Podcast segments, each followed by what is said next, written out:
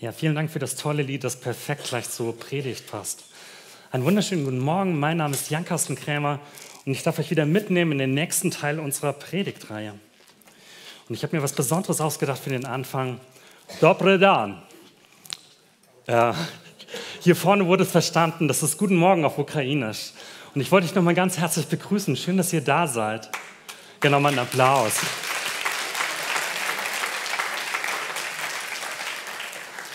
Und wir wollten euch nochmal zusprechen, ich glaube, das tue ich anstelle dieser Gemeinde, dass ihr nicht vergessen seid mit dem Krieg, mit dem allem, was hinter euch liegt und was immer noch passiert. Dass wir an euch denken im Gebet. Und jetzt wollen wir in die Reihe Keep Going gehen. Und Keep Going, ihr seht es hier vorne, Jochen hat es ja in der ersten Predigt schon aufgeklärt, das ist kein offizielles Schild. Dieses Schild gibt es nicht. Und das sieht so ein bisschen wie ein Warnzeichen, geht auf keinen Fall weiter, doch es ist eher motivierend gemeint. Keep going, geh los. Wo brauchst du so ein Keep Going gerade? Wo brauchst du Mut, Ermutigung? Was lernst du vielleicht gerade? Joggen, schneller joggen, abnehmen? Bist du gerade im Studium aktiv? Musst du eine Sprache lernen? Willst du bei den Finanzen weiterkommen?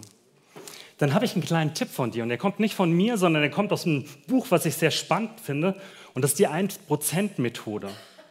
Wenn du irgendwie wachsen willst, weiterkommen willst, dann fang nicht bei den großen Zielen an, sondern fangen bei den kleinen Veränderungen an. Und der ähm, James Clear heißt er, der hat ein, ähm, ein, Beispiel aus den USA. Wenn du in Los Angeles vom Flughafen startest und du willst nach New York und du ähm, bewegst die Flugnase, ich hoffe, ich sage es richtig, 3,5 Grad in die eine Richtung, dann kommst du nicht in New York an, sondern in Washington, D.C. Wir als Deutsche können uns überhaupt nicht vorstellen, wie weit das voneinander ist. Aber was er sagen will, das ist ein kleiner Unterschied, was man kaum wahrnimmt. Das würde man niemals sehen. 3,5 Grad kommt in eine ganz andere Richtung raus. Und James Clear, der macht den Mut, kleine Veränderungen anzupacken und bei den Gewohnheiten anzufangen. Und ein Beispiel, das hat mich so als Sportler gepackt. Er hat das englische Radfahrteam beschrieben und die waren völlige Nullnummern. Großbritannien konnte nichts beim Rad. Sie haben nichts gewonnen, keine Medaille, regelmäßig versagt. Und dann kam ein Mann ähm, in das Team hinein und er hat diese 1%-Methode. Der hat jeden Tag versucht, 1% besser zu werden. Sie haben zum Beispiel die Wagen weiß gestrichen, damit keine Staubkörner mehr an die Räder kommen, dass man sieht, wo Dreck ist. Und das haben sie fünf Jahre gemacht. Und ich habe das nochmal gecheckt bei Google. 2008 haben sie 60 Prozent aller Goldmedaillen bei Olympia gewonnen. Sie fahren mit weitem, weitem Abstand das erfolgreichste Team Indoor und Outdoor. Kleine Veränderungen in den Gewohnheiten haben einen riesen Unterschied. Deswegen schau nicht so sehr, wo du hin willst, sondern schau auf dein System. Was das mit der Predigt zu tun hat, das werden wir gleich hoffentlich noch sehen. Und wir starten wieder an diesem Punkt, wo wir letzte Woche schon mal gewesen sind, bei Paulus im Gefängnis.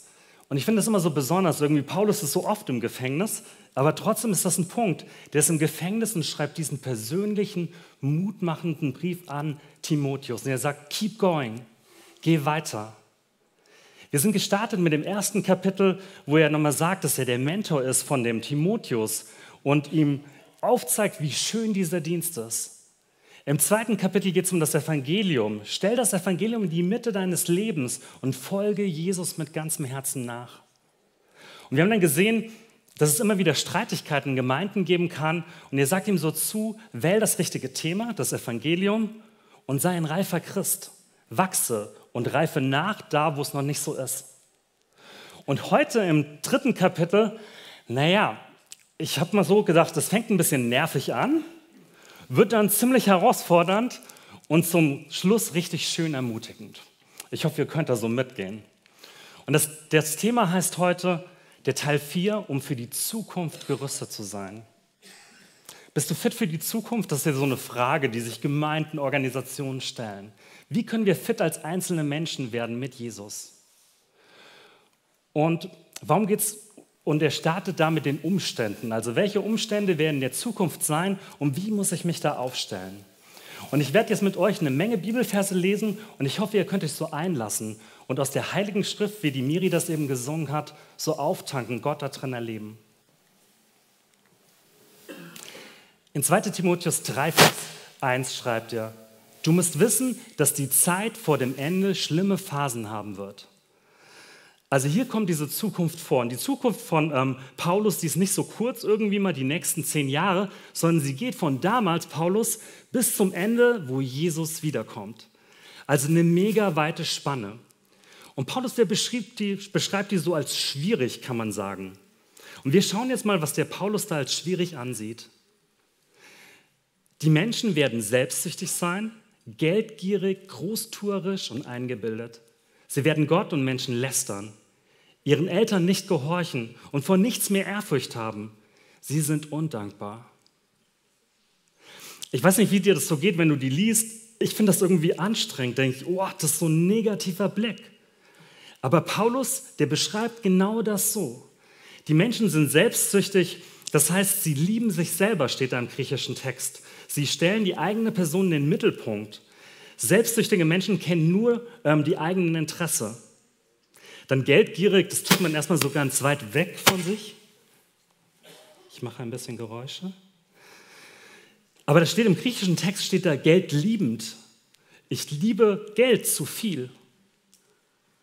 Und großtrügerisch, sie lieben ähm, ihren eigenen Ruhm. Sie prahlen von sich selber. Und ich wollte euch das einfach mal so vorlesen, ähm, dass ihr das an euch selber ranlasst. Man kann ja schnell irgendwie sehen, da und da gibt es die Persönlichkeit, die fällt mir sofort ein. Aber was ist mit mir? Wo passt so ein Punkt, wo spricht Gott vielleicht Wahrheit in mein Leben hinein? Wo bin ich undankbar? Wo habe ich nicht selber diese Ehrfurcht vor Gott? Und er macht weiter. Nee, er macht nicht weiter. Und, und ich habe mir so gedacht, warum findet der Paulus das eigentlich so schlimm, wie die Menschen sind? Und ich habe die Antwort gefunden in der Bibel. Es ist die Gegenteil von dem, was Gott will von uns. In 5. Mose steht, höre Israel, der Herr, unser Gott, ist der Herr allein. Und du sollst den Herrn, deinen Gott, lieben von ganzem Herzen, mit ganzer Seele, von ganzem Gemüt und mit all deiner Kraft. Das andere ist dies, du sollst deinen Nächsten lieben wie dich selbst. Es ist kein anderes Gebot größer als diese beiden.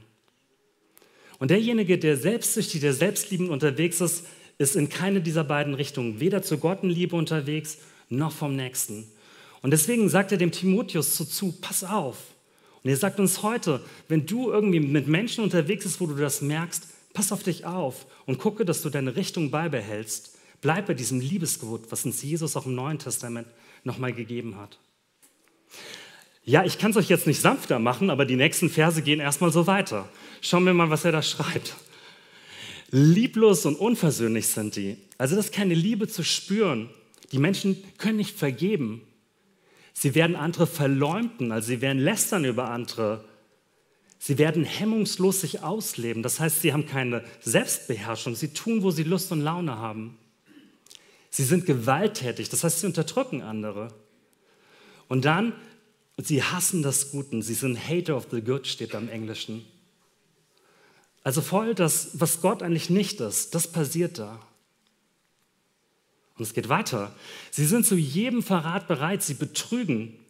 Werden sie leichtsinnig und vom Hochmut verblendet sein. Sie haben stolze Herzen. Und das habe ich so gedacht, hm, da finde ich mich oder unsere Zeit auch wieder. Ihr Vergnügen lieben sie mehr als Gott. Wo sind wir irgendwie ähm, in diesen vielen Zerstreuungen, die unsere Zeit auch bietet, unterwegs und vergessen Gott dabei? Sie geben sich zwar einen frommen Anschein, also sie scheinen religiös zu sein, so auf der richtigen Seite zu stehen, aber von der Kraft wahrer Gottesfurcht wollen sie nichts wissen. Und dann kommt dieser Rat, den Paulus Timotheus gibt. Halte dich fern, grenze dich ab, meide solche Menschen. Okay, würdest du sagen, das trifft jetzt gerade unsere Gesellschaft, die Zukunft unserer Gesellschaft? Vielleicht denken so manche, habe ich es doch immer schon gewusst, genau so sind die Leute doch heute. Da muss ich dich enttäuschen, weil diese Botschaft galt schon damals, vor vielen, vielen Jahren, damals in der Zeit von Timotheus. Paulus hat genau schon so über diese Menschen gesprochen. Und ich glaube, heute gibt es solche Menschen und es gibt auch andere Menschen. Und was mir wichtig ist, nicht einfach so im Vorurteil zu leben, sondern wirklich zu prüfen. Wie nehme ich denn gerade Menschen in meinem Umfeld, in der Gesellschaft wahr? Ist das so?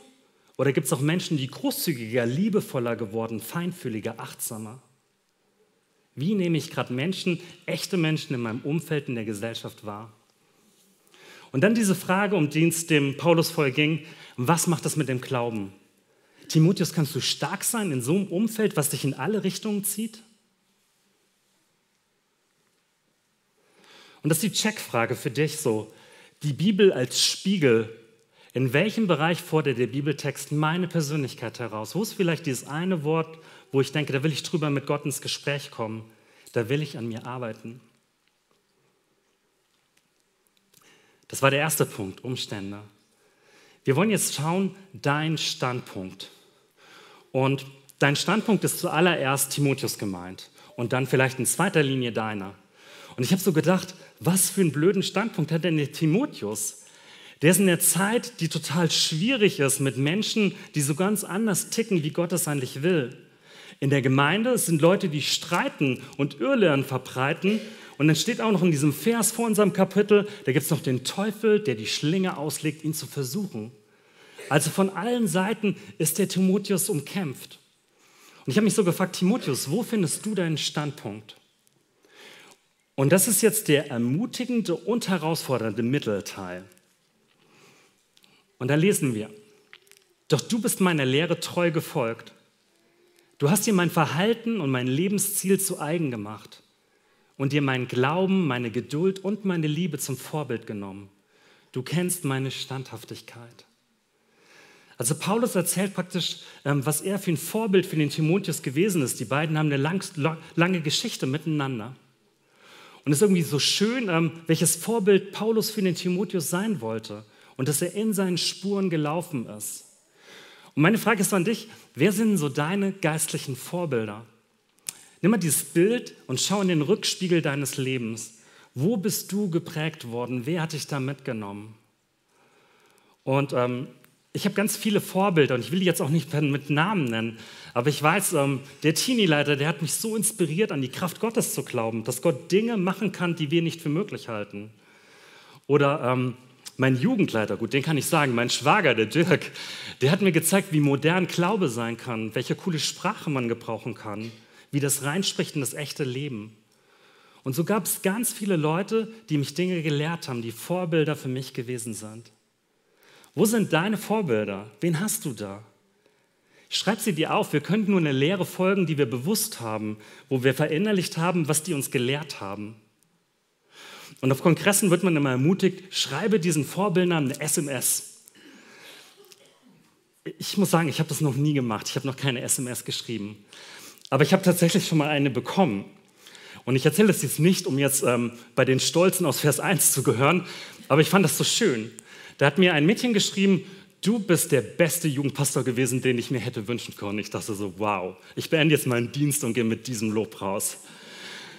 Aber es war nicht nur so das Lob, sondern sie hat mir dann weitergeschrieben, dass sie jetzt mittlerweile in einer Riesengemeinde in München einen ganzen Bereich leitet. Und ich habe so gesehen, wie Dinge, die wir so ganz klein angefangen haben in der Jugend, weitergegangen sind und wo sie jetzt ganz viele Leute prägt.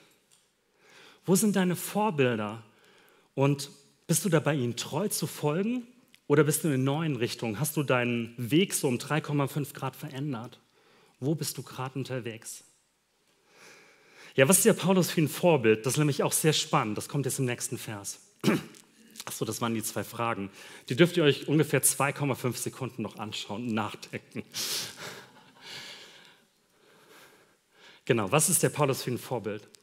In den Verfolgungen und Leiden, wie sie mir in Antiochia, in Konien und Lystra widerfahren sind, welche Verfolgung ich ertrug, ertrug ich da? Und aus allen hat der Herr mich errettet. Und Vorbilder denkt man ja irgendwie so an schöne, feierliche Momente, aber der Paulus hat der knallharte Erfolgung erduldet. Der ist in die Städte reingegangen, hat das Evangelium vielleicht zum ersten Mal gebracht und ist mit hohem Bogen wieder rausgeschmissen worden. Und aus zwei von diesen Städten, ich wollte erst ein Bild mit Steinen hintun, weil er fast gesteinigt worden wäre. Sie haben Steine nach ihm geworfen. Er hat um sein Leben gebangt.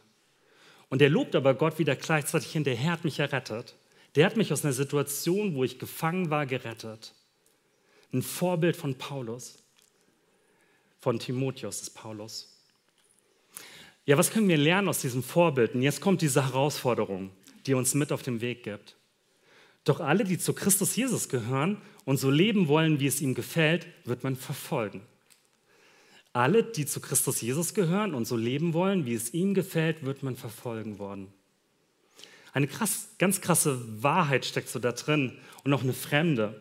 Ich habe mir so gedacht, als ich den Text gelesen habe, wie gut, dass ich heute lebe, im Jahr 2024 und nicht damals, wo er mit Steinen beworfen ist.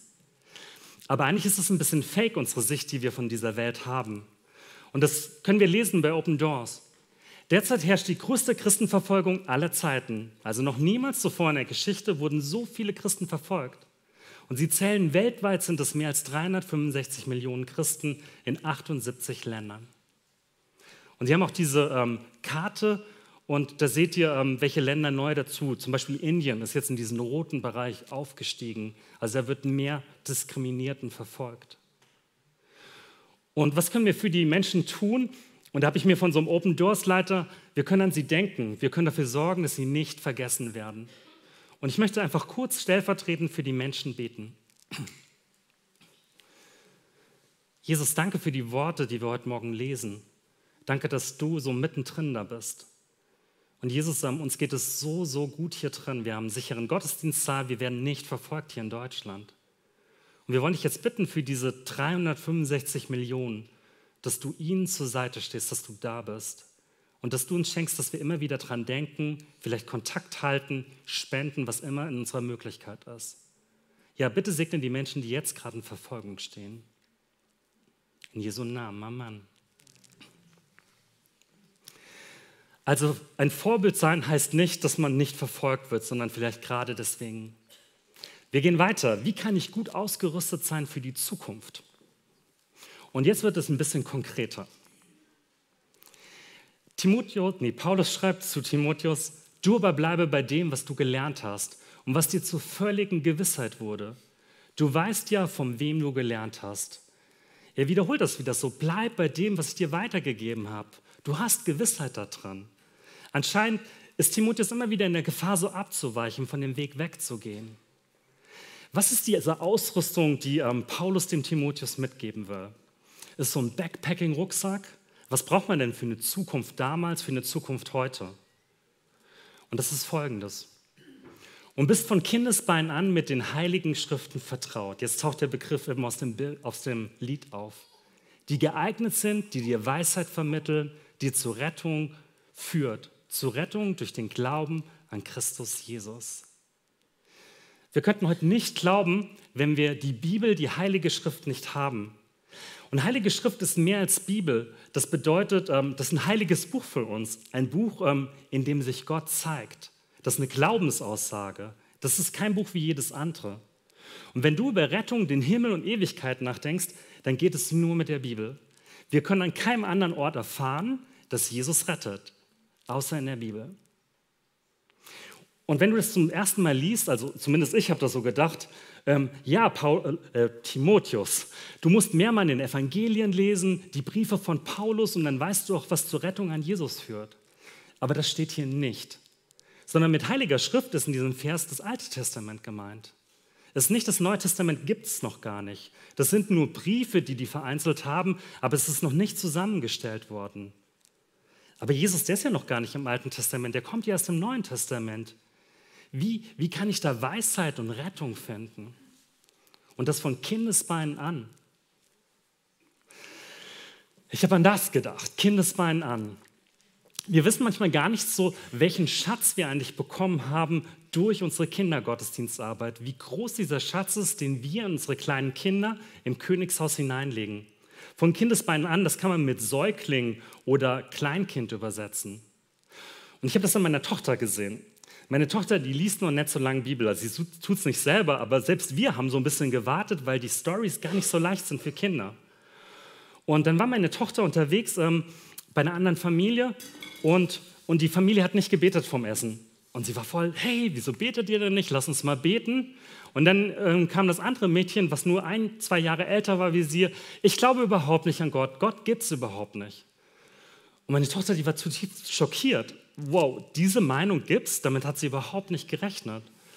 Und sie hat dann gesagt, äh, aber Gott hat doch die Welt gemacht und der hat sogar auch dich gemacht, meinte sie so ganz empört. Und, und das ist nur so ein kleines Gespräch, und das haben wir jetzt nicht als Eltern gemacht. Das ist natürlich richtig cool, wenn sie so eine Antwort gibt. Aber da sieht man diese Schönheit, wenn jemand von Kindesbeinen an treu folgt, wenn der unterrichtet wurde in dieser Lehre, wenn derjenige lebt in den alten Schriften. Was heißt es Leben in den alten Schriften? Das heißt nicht, dass du alle tausend Gebote, die irgendwie aufgeschrieben wird, eins zu eins jetzt umsetzt und versuchst, die gesetzmäßig zu befolgen, sondern es heißt, dass das ein lebendiges Buch für dich ist, dass du deinen Alltag leben kannst mit Weisheit, mit Lebensprinzipien, die du in den Geschichten äh, findest. Und hier sieht man, was der Paulus gemacht hat. Zuerst war er das Vorbild, die Lehre der Timotheus gefolgt ist. Und jetzt weist er ihm hin, selbst wenn ich nicht mehr da bin, hast du Vorbilder und du findest du im Alten Testament. Und ich wollte euch einfach Nehemia mitbringen. Ich weiß euch nicht, ob diese Story euch geläufig ist, aber Nehemia, der lebt in ähm, Babylon am Königshof, also er ist in Fremdherrschaft und er ist der Mundschenk. Und eines Tages bekommt er von diesem Hanania ähm, einen Besuch, also jemanden aus Israel. Und er erzählt ihm, wie unterdrückt das Volk ist, wie schlecht es ihnen geht, dass da keine Mauern sind, dass alles drunter und drüber geht, dass da großes Elend ist. Und es steht geschrieben, dass es dem Nehemiah zu Herzen ging. Der war so traurig, dass er nichts mehr essen, nichts mehr trinken wollte. Und das Erste, was Nehemiah tut, das sehen wir auch an dieser Folie, äh, Nehemiah's Prayer. Er betet. Also die sofortige Reaktion, ich bringe das vor Gott, das macht mich so traurig, ich will vor Gott beten. Nehemiah ist ein Vorbild. Und das kann ein Vorbild sein für dein Leben, wenn du gerade an so Punkte bist, wo dich was belastet, wo du nicht weiterkommst. Lerne von Nehemiah. Nehme dir seine Weisheit und mach sie zu deiner eigen. Folge ihm treu auf deinem Weg. Welche Bibelgeschichten beeindrucken dich bis heute? Was ist deine Lieblingsbibelgeschichte, die du mitnimmst? Denk mal kurz einen Moment nach.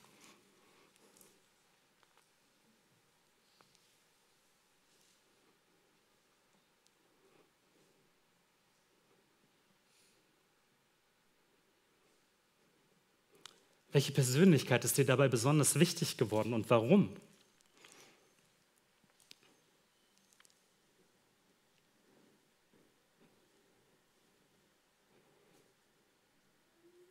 Es steckt Weisheit drin in der Heiligen Schrift.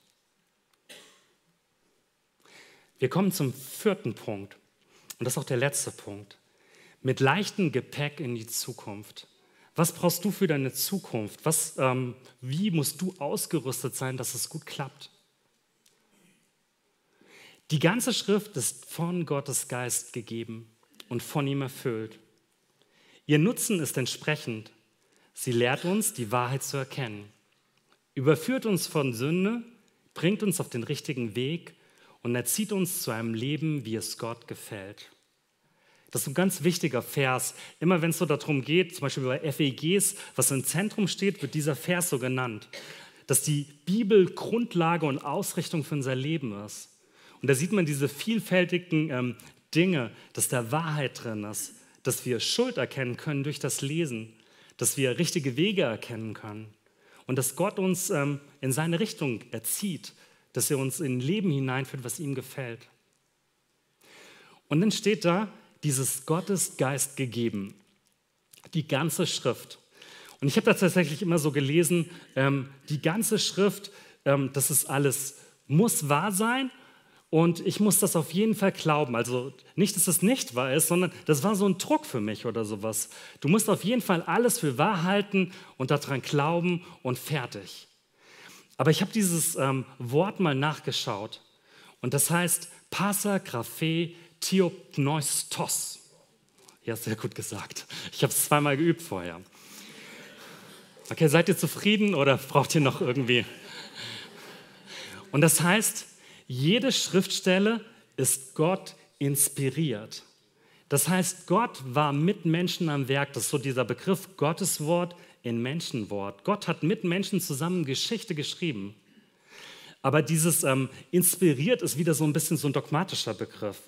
Man kann es auch übersetzen mit Atem.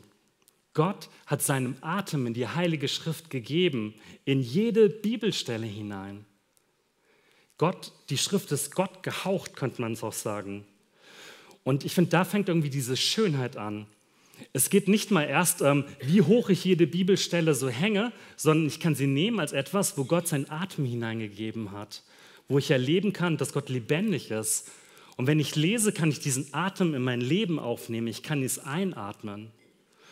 Und ich merke irgendwie, das ist so was Geheimnisvolles, was Schönes. Wie cool ist das denn? Ich kann Gott erleben, wenn ich einen Bibelvers lese.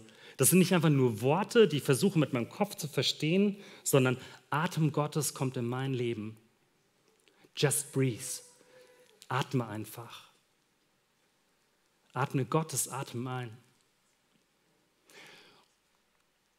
Und dann passiert das. Mit der Schrift ist der Mensch, der Gott gehört und ihm dient, allen seinen Aufgaben gewachsen und ausgerüstet zu jedem guten Werk.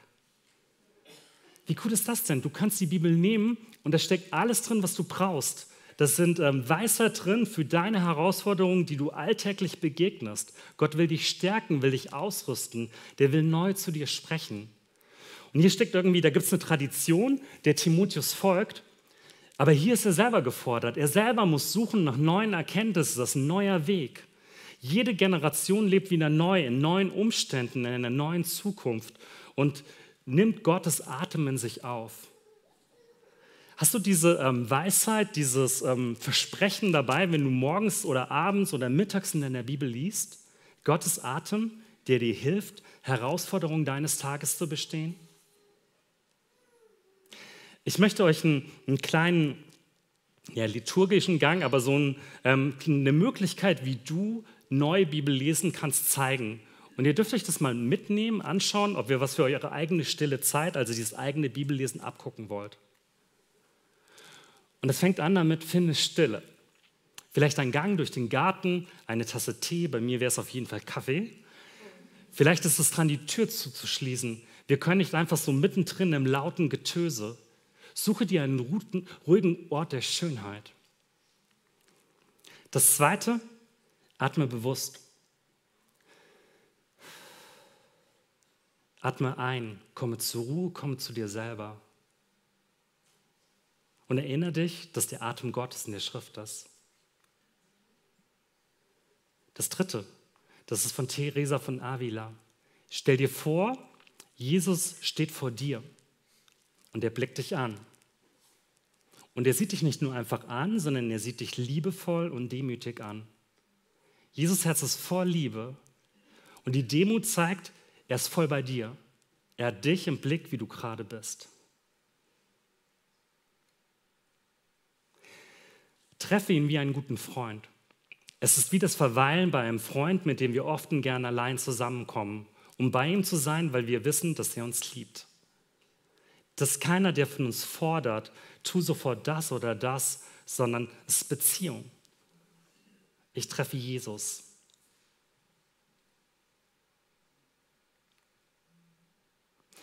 Und wenn du dann die Bibel aufgeschlagen hast Du liest vielleicht fortlaufend einfach die Bibel durch oder du hast einen Andachtsplan, wo du weißt, was du jetzt gerade heute lesen willst. Dann starte mit diesem Willkommensgebet. Statt einfach sofort so zu lesen, ähm, kannst du dieses Gebet sprechen. Heiliger Geist. Oder wie das Samuel ähm, gebetet hat, rede, dein Knecht hört. Ihr seid so bereit zu hören, aber ihr ladet den ein, der überall in der Schrift drin ist. Der Heilige Geist hat das mitgeschrieben, der ist Mitautor. Und das haben die FEGs auch so in ihrem Statement, ihrem Verfassungsstatement. Das äußere Wort der Bibel vermag nichts ohne das Wirken des Heiligen Geistes, der in der Gemeinde und im Menschen ist. Das heißt, du als einzelner Mensch kannst den Heiligen Geist bitten, aber wir auch als große Gemeinde, als Auslegungsgemeinschaft nennt man das, müssen den Heiligen Geist bitten, damit er uns erklärt, was da geschrieben steht. Mit dem Autor lesen. Wiederhole. Ich bin jemand, also heute haben wir schon einen ganz langen Text, wir haben wenig wiederholt.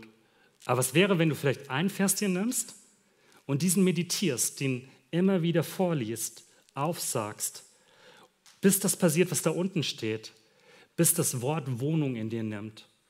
Wie so ein Schaukelstuhl, der sich so manifestiert, wo das Wort so sichtbar wird, greifbar wird. Köstliche Nahrung, man kann Bibelstellen kauen, wie Nahrung, wie Brot aufnehmen, hin und her kauen, überlegen, was stört mich daran, was finde ich schön, was fordert mich. Und Brot kann ich nicht einfach so runterschlucken. Das ist viel zu hart, diese Kruste. Ich muss sie gemütlich zermahlen in meinem Mund.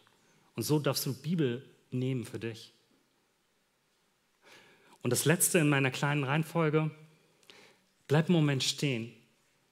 Stell dir vor, du bist wie bei diesem See in der Mitte, du liegst da drauf auf einer Matratze auf diesem Wasser und du denkst tief und sorgfältig nach. Verweile in der Mitte und lass dich von dieser Mitte bewegen, dass Gottes Wort so Raum in dir gewinnt. Mich haben diese Verse irgendwie motiviert, Lust gemacht, Bibel zu lesen und in Gottes Wort so einzutauchen. Jede Stelle ist von Gott eingehaucht. Gottes Atem steckt da drin. Und ich möchte euch die Frage mitgeben, wie möchte ich die Bibel in der kommenden Woche ein- und ausatmen? Was möchte ich konkret ausprobieren? Und ich bete noch. Jesus, danke, dass wir heute von dem Paulus von dir lernen konnten. Danke, dass wir dieses Buch haben, ja, wo so viel drinsteckt, wo äh, Weisheit, Rettung, das richtige Leben drin ist. Und ich bitte dich einfach, dass du uns schenkst, dass wir nicht ähm, das gesetzlich lesen, sondern in Beziehung zu dir treten und Prinzipien lernen, die für unseren Alltag wichtig sind. Und ich bitte dich, dass du uns als Einzelne, als Gemeinde segnest, dass wir in tiefer Verbundenheit zur Bibel leben können und von dir lernen. In Jesu Namen. Amen.